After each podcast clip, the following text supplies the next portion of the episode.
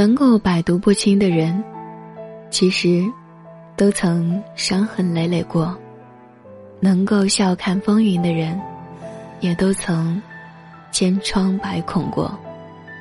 每一个自强不息的人，都曾无处可依过；而每一个看待爱情的人，都曾至死不渝过。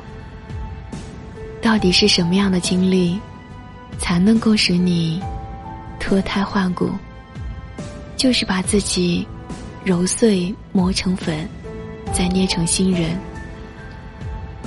所有的道理，如果不是自己悟出来的，谁告诉你都没有用。成熟的代价，就是失去原来的样子。